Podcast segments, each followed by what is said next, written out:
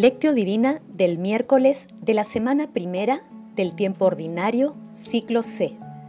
Vámonos a otra parte, a los pueblos cercanos, para predicar también allí, que para eso he venido. Oración inicial. Santo Espíritu de Dios, amor del Padre y del Hijo, ilumínanos con tus dones para que podamos comprender los tesoros de la sabiduría que Jesús nos quiere revelar en este día. Otórganos la gracia para meditar los misterios de la palabra y revélanos sus más íntimos secretos. Madre Santísima, intercede ante la Santísima Trinidad por nuestra petición. Ave María Purísima, sin pecado concebida. Paso 1. Lectura. Lectura del Santo Evangelio según San Marcos capítulo 1, versículos del 29 al 39. En aquel tiempo, al salir Jesús y sus discípulos de la sinagoga, fue con Santiago y Juan a casa de Simón y Andrés. La suegra de Simón estaba en cama con fiebre. Se lo dijeron a Jesús y él se acercó. La tomó de la mano y la levantó. La fiebre la dejó y ella se puso a servirles. Al anochecer, cuando ya se había puesto el sol, le llevaron todos los enfermos y endemoniados. La población entera se agolpaba a la puerta. Curó a muchos enfermos de diversos males y expulsó muchos demonios. Y como los demonios lo conocían, no les permitía hablar. Se levantó de madrugada y cuando todavía estaba muy oscuro, se fue a un lugar solitario y allí se puso a orar. Simón y sus compañeros fueron a buscarlo y al encontrarlo le dijeron, Todo el mundo te busca. Él les respondió, Vámonos a otra parte, a los pueblos cercanos, para predicar también allí, que para eso he venido. Así recorrió toda Galilea, predicando en las sinagogas y expulsando a los demonios. Palabra del Señor, Gloria a ti, Señor Jesús. El pasaje evangélico de hoy está integrado por los textos denominados Jesús sana y exorciza en torno a la casa de Simón y Andrés, y oración y misión de Jesús, que se ubican también en Lucas capítulo 4 versículos del 38 al 44, y el primer texto en Mateo capítulo 8 versículos del 14 al 16. En la lectura, las enseñanzas, curaciones y los exorcismos que lleva a cabo Jesús siguen dando testimonio de la autoridad divina que acompaña a sus palabras. Sus manos y su sola presencia eran instrumentos de divinidad. Jesús curó a todos los que acudieron a él. En el versículo 31, la suegra de Pedro simboliza la situación de exclusión que sufrían las mujeres ancianas y enfermas. Los discípulos, solidarios con el dolor, interceden por ella ante Jesús.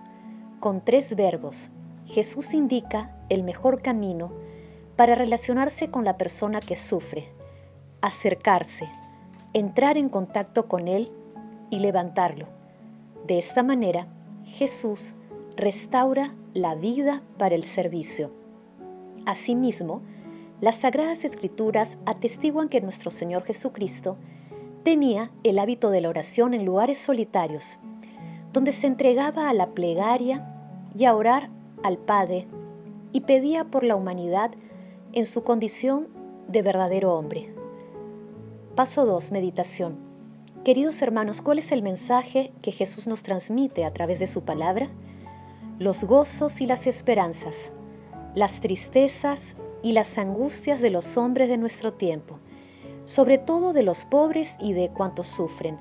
Son a la vez gozos y esperanzas, tristezas y angustias de los discípulos de Cristo. Nada hay verdaderamente humano que no encuentre eco en su corazón. La comunidad cristiana está integrada por hombres que reunidos en Cristo son guiados por el Espíritu Santo en su peregrinar hacia el reino del Padre y han recibido la buena nueva de la salvación para comunicarla a todos. La iglesia por ello se siente íntima y realmente solidaria del género humano y de su historia. Nuestro Señor Jesucristo nos muestra en esta lectura el poder total que tiene sobre las enfermedades y el mal. Quien se acerca a Él es perdonado, sanado, liberado y recupera la dignidad de Hijo de Dios. Jesús espera que quien sea sanado, levantado o liberado se ponga al servicio de la causa del reino, lo cual es parte de la identidad cristiana. Las sanaciones revelan que nuestro Señor Jesucristo es solidario que transita del discurso a la práctica liberadora. Nuestro Señor Jesucristo anuncia el reino de los cielos con su ejemplo. Él fundó la iglesia, que es el canal por el que Dios hace llegar la gracia a cada hombre que se incorpora a su reino. Todos somos miembros de la iglesia, unidos por la gracia del Espíritu Santo. Como decía San Agustín, la misión de Jesús es la que hoy desempeña la Iglesia. Asimismo, nuestro Señor Jesucristo nos enseña la importancia de la oración al comenzar toda jornada misionera. Él obra prodigios en todos nosotros y conscientes de ello, busquemos adherirnos a su proyecto. Hermanos, meditando la lectura de hoy, respondamos. ¿Buscamos momentos para orar y dialogar con Dios? ¿Somos conscientes de la misión que tenemos en nuestras vidas? que las respuestas a estas preguntas nos ayuden a tener clara nuestra misión en la vida. Asimismo, nos ayuden a orar y agradecer a Dios por los dones recibidos. Jesús, María y José nos aman. Paso 3. Oración.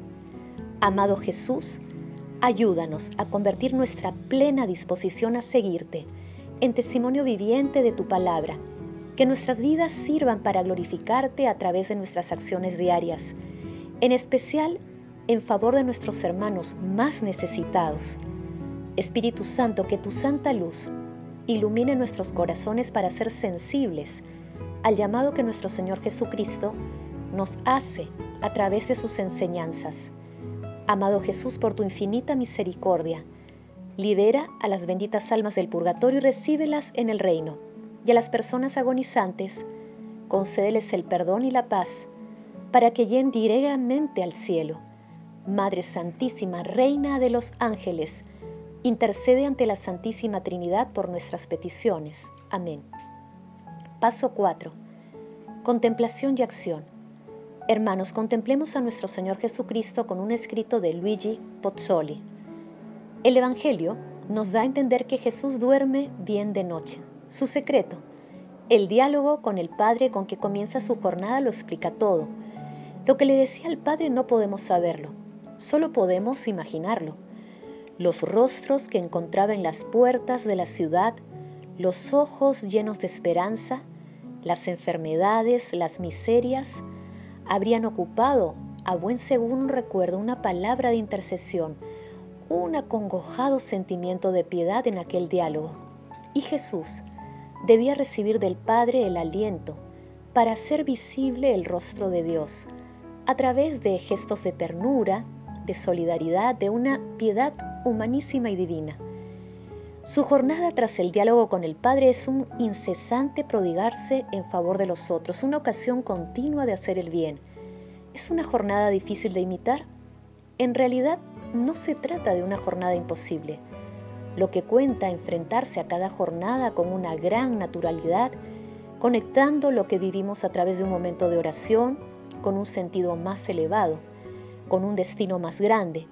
Y se trata de comprender que el tiempo dedicado a los otros es un tiempo ganado y supone ya un testimonio en favor del Evangelio.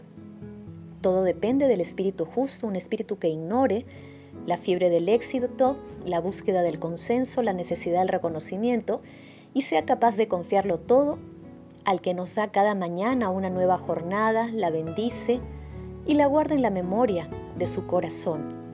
Queridos hermanos, pidamos continuamente al Espíritu Santo la gracia de orar continuamente y la inspiración para cumplir nuestra misión en nuestras familias, comunidades, centros laborales, como habitantes de nuestra casa común.